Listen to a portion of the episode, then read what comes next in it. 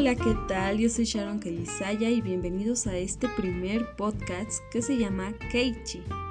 Muchos tal vez tienen la duda de por qué se llama Keiichi o la curiosidad, pero ahora mismo se los voy a explicar. Kei de K-pop, C conociendo, H historias y idols, conociendo historias de idols.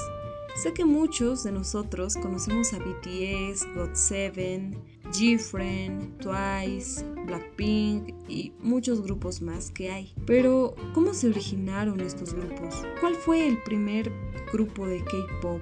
¿Cómo surgió? Y es por eso que en estos podcasts que se van a publicar semanalmente, quiero darles a conocer cuál es la historia de cada grupo, ya que existen muchos, y contar cómo se formaron, por lo que tuvieron que pasar, en qué agencias se encuentran, cómo es la vida de un idol. En este primer podcast vamos a hablar de la historia, del comienzo del K-Pop.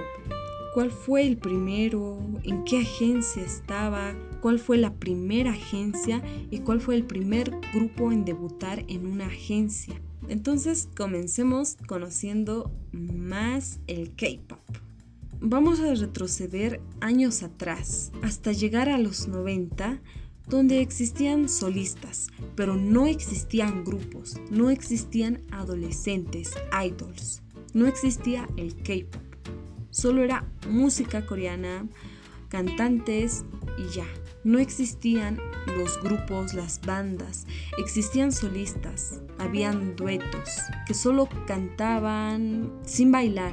Antes no bailaban tanto como lo es ahora, como podemos ver en los MVs, donde BTS, por ejemplo, cantan, bailan a la vez, mezclan las palabras en inglés, cantan en coreano, pero antes no se veía eso, solo cantaban en coreano, se presentaban a cierto público. Es ahí donde en los años 90 el primer grupo, los primeros en hacer conocer el K-pop son Seo Taiji and Boys. Tal vez muchos no conocen a este grupo, tal vez algunos sí. Es un grupo de rock que pasando el tiempo para llegar a más gente y tener más fans, fueron mezclando ciertos géneros para hacerse más conocidos. Este grupo de tres chicos debutaron el 23 de marzo de 1992 y se disolvieron en 1996.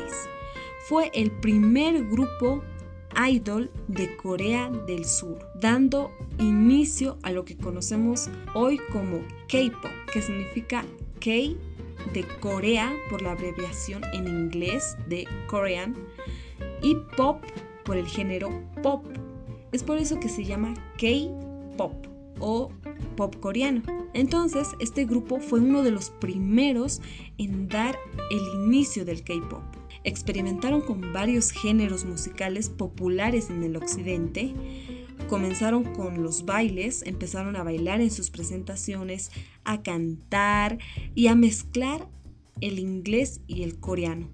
Habían palabras que las cantaban en inglés, aunque la mayoría lo cantaban en coreano, habían ciertas palabras que lo pronunciaban en inglés. Ahora, los integrantes de este grupo, que actualmente está disuelto, son Seo Taiji, que sigue con su carrera, sigue cantando, y Jang Hyun Shuk. Sacó un álbum. Tal vez a muchos les suenen este nombre. Jang Hyun Sung es el fundador de la YG Entertainment. Muchos conocen esa agencia. Es la actual agencia de Blackpink. Él pertenecía a este primer grupo de K-pop. Y también está Lee Juno. Al inicio hizo algunas pausas, pero ahora volvió como actor y como cantante.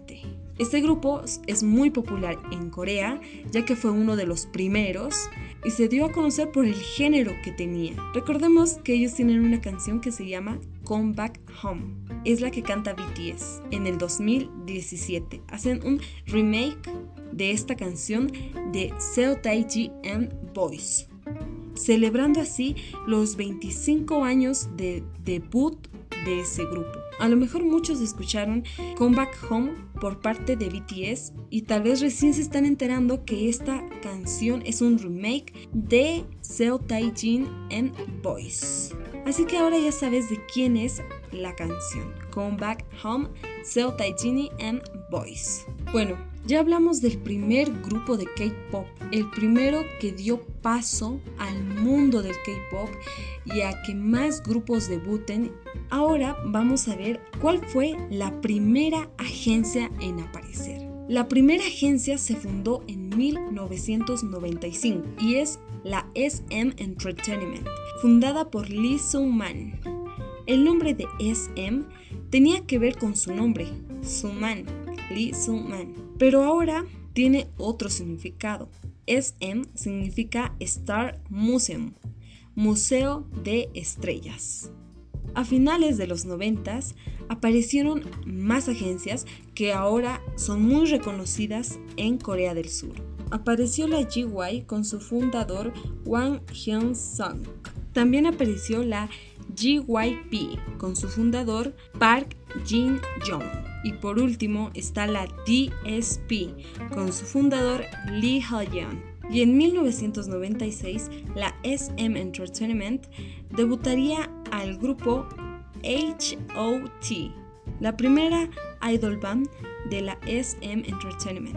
Debutaron siendo adolescentes y este grupo se disolvió el 2001. Fue una de las bandas más importantes ya que tuvieron gran popularidad y después de ellos pudieron debutar más grupos como la SES y FinKL y más grupos que marcarían historia. SM también debutaría a una solista que le abriría campo en Japón.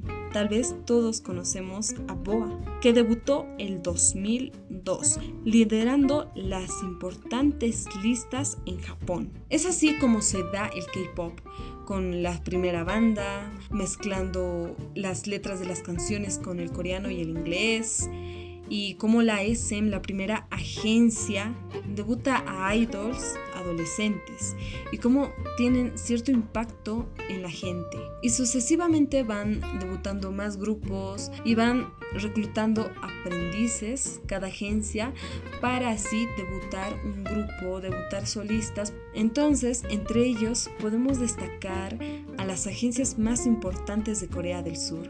SM, GYP, la GY, que son empresas que formaron los primeros grupos y estos grupos tuvieron gran impacto internacionalmente y es así como se dan estos primeros grupos de K-pop. En el siguiente podcast hablaré acerca de más idols, de más grupos y más agencias y qué grupos fueron los que marcaron historia. Muchos conocemos a Super Junior, a SS501, Double S501, también conocemos a Wonder Girls, Miss Hay y muchos grupos que marcaron historia. Así que esperen el siguiente podcast, les estaré hablando de los grupos y de los solistas, cómo se fueron formando, cuánto tiempo de aprendizaje tuvieron, en qué agencias se encuentran y cómo se encuentran en la actualidad, ya que muchos grupos se disolvieron, algunos continúan como Super Junior y demás grupos que aún siguen y no se disolvieron. Bueno, el ámbito del K-Pop es tan enorme que muchos de nosotros conocemos uno que otro grupo.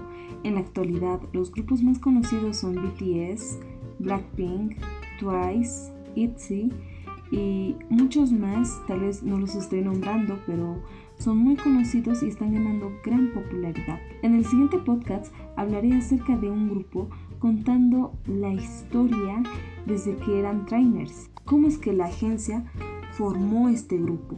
Estaré hablando acerca de todo ello. Así que esperen el siguiente podcast que estará muy interesante. Les traeré más datos, más curiosidades, todos sobre sus idols favoritos. Hablaremos de lo bueno y lo malo que es ser un idol. Porque aunque los veamos felices, aunque vuelen de un país al otro, siempre hay algo malo, ya sean sus contratos o demás cosas que les exige la agencia. Es por eso que en un siguiente podcast hablaré acerca de todo ello. sin nada más que decir, nos encontramos en el siguiente podcast que será la siguiente semana. No se lo pierdan. Y gracias por llegar hasta aquí. Adiós.